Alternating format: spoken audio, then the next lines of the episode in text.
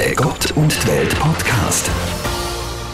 Wir haben hier im Gott und Welt Podcast schon mal über das Thema Heiraten geredet und da haben wir ganz viele Stimmen dazu gehört, die gezeigt haben, wie emotional das Thema ist.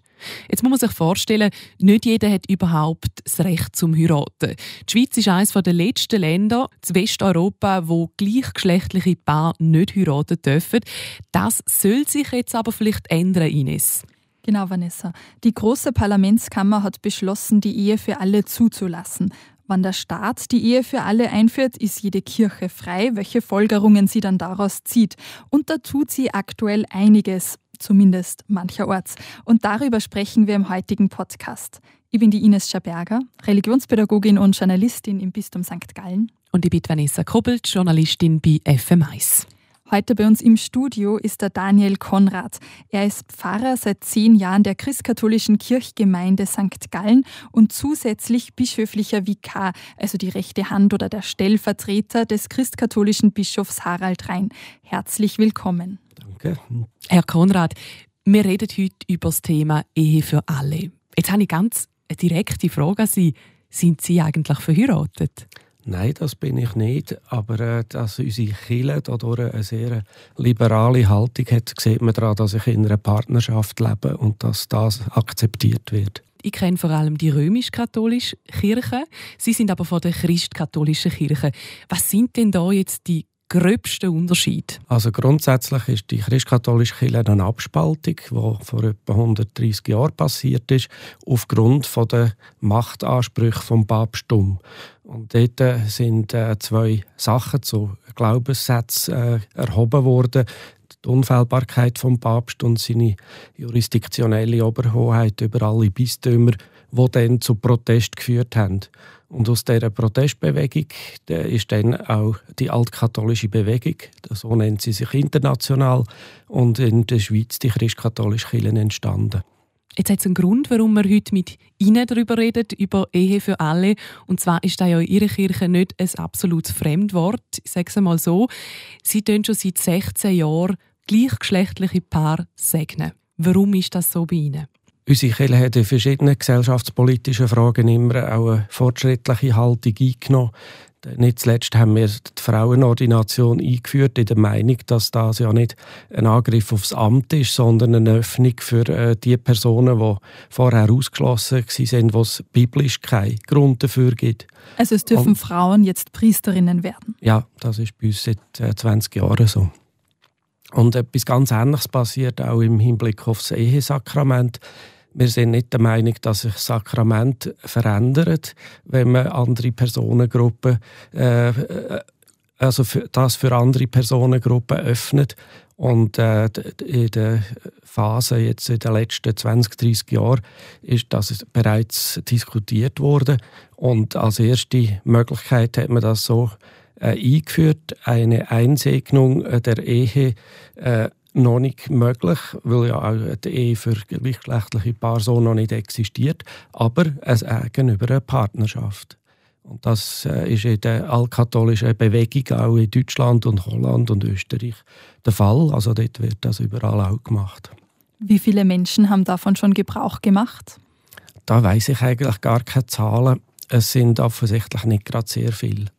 Also unsere Erfahrung ist die, dass äh, viele gleichgeschlechtlich veranlagte Menschen mit der Kirche so Mühe bekommen haben, dass sie eher gegangen sind, als innerhalb eine Lösung zu suchen. Und darum ist jetzt sogar höchste Zeit, dass man in dieser Hinsicht mehr anbieten kann. Haben Sie das Gefühl, es ist ein Bedürfnis jetzt in der christkatholischen Kirche, dass gleichgeschlechtliche Paare heiraten können? Ja, das denke ich schon.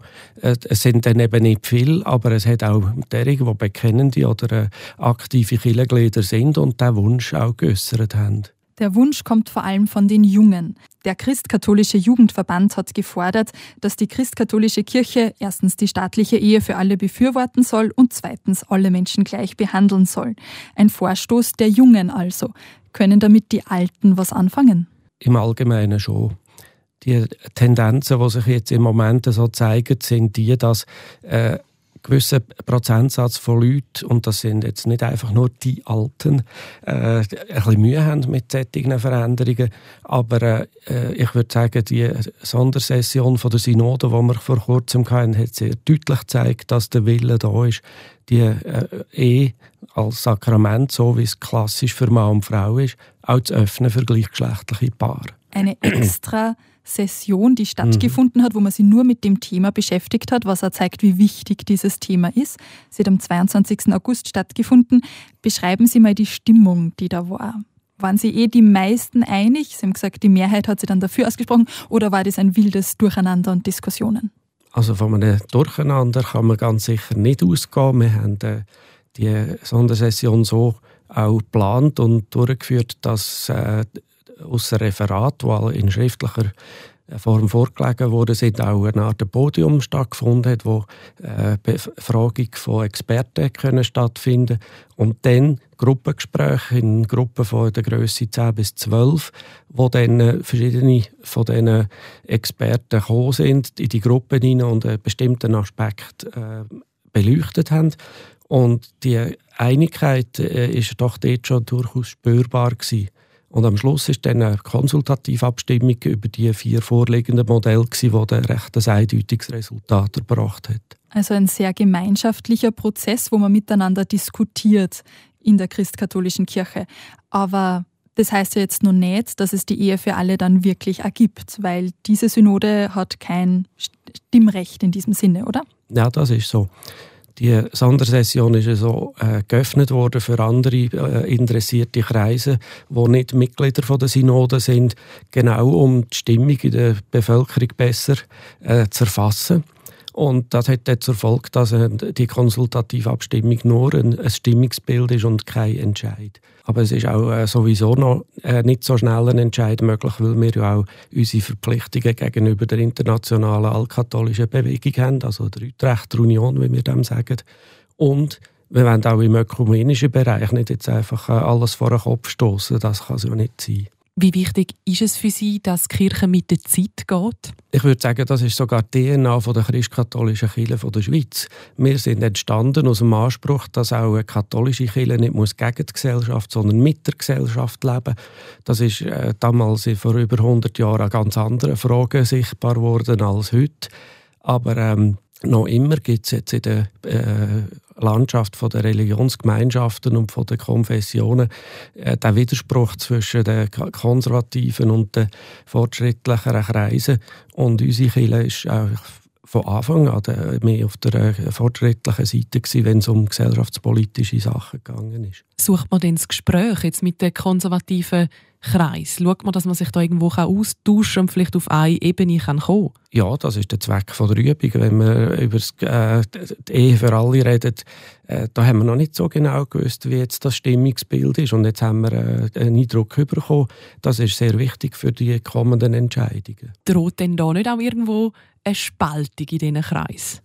In unserer Kirche wahrscheinlich nicht. Da bin ich sehr zuversichtlich, weil der, die christkatholische Kirche der Schweiz ist ja nicht äh, eine Volkskirche mit dieser Größe, wo einfach alles drin vorkommt, sondern wir haben bestimmte Kreise. Am Anfang ist das ja vor allem äh, die Prägung von der liberalen Haltung, also zum Beispiel auch parteipolitisch äh, neu zuzuordnen. Das ist heute nicht mehr so. Also wir sind auch parteipolitisch querbeet über alles vertreten. Aber auf der anderen Seite eben in bestimmten Fragen, wo es um Gesellschaft oder jetzt auch das Demokratieverständnis geht, äh, denke ich, ist unsere Kirche recht einheitlich aufgestellt und auch international. Also Sie haben die Utrechter Union schon angesprochen. Das sind ja die christkatholischen Kirchen in den Niederlanden, Deutschland, Österreich, Tschechien und Polen.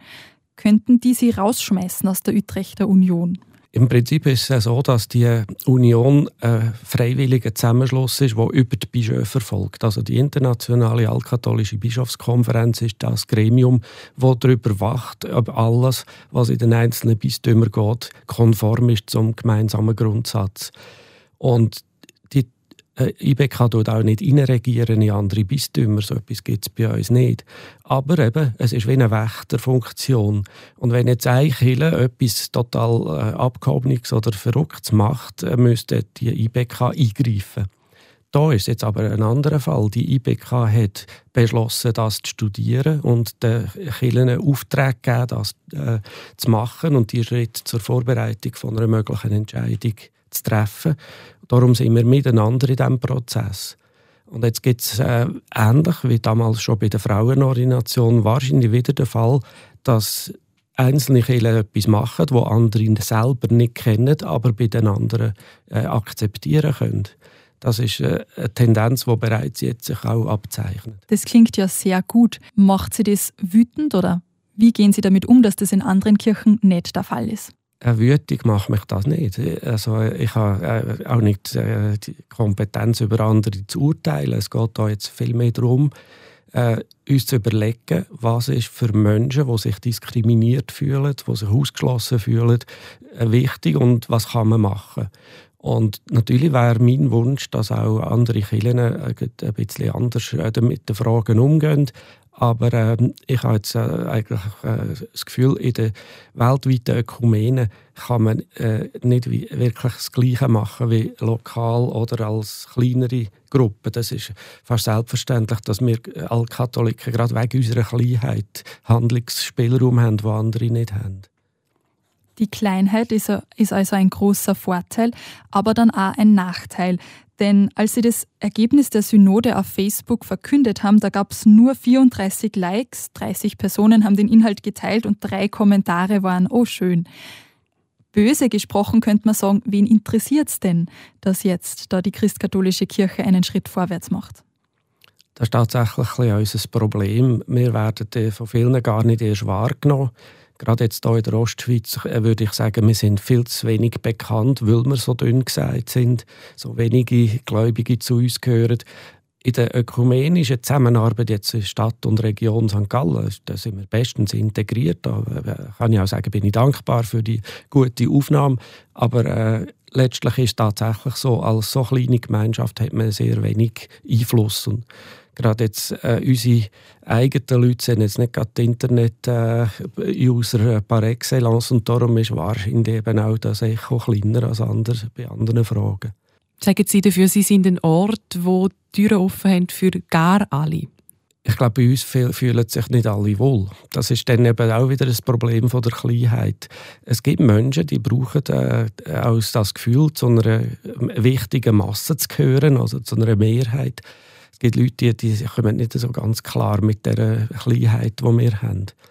Wobei also auch Grosskillen langsam an äh, schwindende Zahlen sich gewöhnen und auch nicht immer volle Killen haben. Also die nähern sich uns vielleicht auch manchmal ein bisschen an in so Sachen. Haben Sie das Gefühl, Ehe für alle wäre ein Grund für Leute, um wieder der Kirche beitreten? Das ist noch schwierig zu beurteilen. Also ich denke, das werden immer nur sehr einzelne Fälle sein, wie auch bisher schon. Äh, es gibt Beitritte in unserer Konfession, aber das sind absolute Einzelfälle. Also mit Massen können wir da nicht äh, rechnen. Das wird auch nicht äh, so sein, dass jetzt plötzlich ein Haufen schwule oder lesbische Paar auftauchen und die Möglichkeit nutzen. Aber möglich ist es, also vereinzelt sicher. Wie würden Sie reagieren, wenn jetzt ein Pärchen auf Sie zukommt und sagt, ja, wir würden gern heiraten in der Kirche? Also äh, grundsätzlich ist es so, dass wir jetzt hier im Kanton St. Gallen auch Landeskirche sind und eine gewisse äh, Vorgaben haben. Also ich darf nur ein Pärchen trauen, das einen Eheschein hat. Die zivile Ehe ist die Grundlage. Und das ist natürlich jetzt im Moment ja noch nicht der Fall.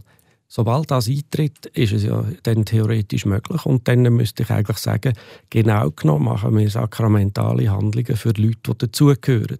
Also ist es nur einfach äh, ein Event, wo wir sollten, äh, so quasi den Segen dazugeben oder ist es ein Interesse an einer kirchlichen Gemeinschaft, wo man dazugehört? Die Frage stelle ich dann auf jeden Fall. Was nicht äh, die Antwort schon äh, voraus äh, festlegt. Also Sie würden sie in beiden Fällen machen? Da haben wir eigentlich noch gar nicht so darüber geredet. Aber genau genommen ist es so, dass wir äh, das anbieten, wo mindestens jemand dazugehört. Also auch Täufling, jemand, der einfach eine Taufe will, ohne mit dieser Kirche sonst etwas zu tun haben, müsste ich eigentlich ablehnen. Und das Ähnliches wäre genau genommen auch bei der Ehe so. Wenn aber äh, die äh, Menschen ein Sakrament wollen, ist eine gute Chance, dass sie auch die kirchliche Gemeinschaft als einen Wert sehen und vielleicht einen Beitritt überlegen. Ganz am Anfang des Podcasts haben Sie gesagt, Sie sind nicht verheiratet, Sie leben in einer Partnerschaft. Haben Sie Lust, uns noch mehr davon zu erzählen? Mit einer Frau, mit einem Mann? Also ich bin mit einer Frau zusammen. Das heißt genau genommen, wir leben nicht im gleichen Haushalt, aber das ist auch nicht unbedingt das äh, Wichtigste. Und äh, die Frage von einer äh, Beziehung ist in meinem Leben durchaus auch zentral. Nur habe ich einfach äh, bis jetzt noch nie die getroffen, die ich dann geheiratet habe. Das ist aber die, die jetzige Beziehung ist eine langfristige und stabile. Also äh, für mich ist es das, äh, das hat keinen Zusammenhang mit dem, was ich theologisch äh, denken und verkünden. Also die, das ist jetzt einfach auch meine Privatsache. Wünschen Sie allen Menschen, dass sie in einer guten Beziehung leben dürfen? Ja, selbstverständlich. Also die äh, guten Beziehungen sind für mich eine Frage, die nicht äh, auf eine Zweierkiste allein reduziert ist, sondern eben auch eine Einbettung in Gemeinschaft ist, in aller Art. Also ein Mensch braucht, um seelisch gesund zu sein oder äh, sich wohl zu fühlen, äh, Beziehungen zu Menschen. Und die Zweierbeziehung ist vielleicht die anspruchsvollste Form, die wir überhaupt haben. Und äh, aufgrund von der Nähe auch äh, das, was äh, vielleicht am meisten Belastungen kann erzeugen kann. Aber das wäre für mich nur ein Aspekt vom Zusammenleben mit anderen Menschen. Also es ist wichtig, dass man Familie hat, dass man Freunde hat, dass man in einer Gemeinschaft, dass das ein Verein oder eine Kirchengemeinde oder so eingebettet ist und dort auch Kontakte pflegen kann. Die christkatholische Kirche hat da jetzt eine Meinung zu dem ganzen Thema mit gleichgeschlechtlicher Ehe. Was möchten Sie vielleicht den anderen rundum noch ans Herz legen? Ja, also äh, eine Frage, die sich noch immer stellt und die in anderen Kirchen viel mehr ein Thema ist als bei uns, ist, was eigentlich die biblische Tradition sagt. Und äh, wir sind bei uns jetzt äh, ganz klar auf äh, dieser Linie, dass die, das biblische äh, der biblische Befund redet nicht von dieser Art von gleichgeschlechtlicher Liebe, wie wir sie heute in der modernen Zeit sehen. Äh, ich denke, man hat, äh, die negative Beurteilung von der Gleichgeschlechtlichkeit in der Bibel ist nicht übertragbar auf heute, weil sie nicht von dem redet. Und äh, ich würde mir wünschen, dass auch in den anderen Gemeinschaften da eine gewisse Offenheit äh, gegenüber den Entwicklungen von der heutigen Zeit vorhanden ist. Und auch die Offenheit, die Bibel anders zu lesen als wortwörtlich. Ja, das geht dann letztlich darum. Ich selber bin ein Verfechter von einer historischen und äh, psychologischen Betrachtungsweise von den meisten Texten. Das heißt, für mich sind das äh, Glaubenszeugnisse in erster Linie, aber ganz sicher kein Tatsachenbericht, keine äh, Protokoll von Ereignissen, die genau so stattgefunden haben, sondern da ist vieles auf der Symbolebene. Und darum äh, denke ich, ist äh, die Art und Weise, wie man an die Bibel hergeht, eben schon sehr grundlegend. Das ist doch sehr ein schönes Schlusswort, Herr Konrad. Danke ja. vielmals für das sehr spannende und gute Gespräch. Bitte, ist gern geschehen. Ines, kannst du uns schon einen Ausblick geben auf nächste Woche? Oh ja, das wird ein ganz persönliches Thema. Ich glaube, ein sehr berührendes. Es geht um Kinderwunsch und was, wenn der Kinderwunsch da ist, das Kind da ist, aber man plötzlich in eine Depression verfällt und irgendwie mit dem Glück nicht umgehen kann. Ähm, zwei Frauen werden uns da berichten, wie es ihnen ging mit postnataler Depression. Ich bin schon sehr gespannt auf diesen Podcast. Der Gott und Welt Podcast in Zusammenarbeit mit der katholischen und evangelischen Landeskirche von der Kanton St. Gallen und Appenzell.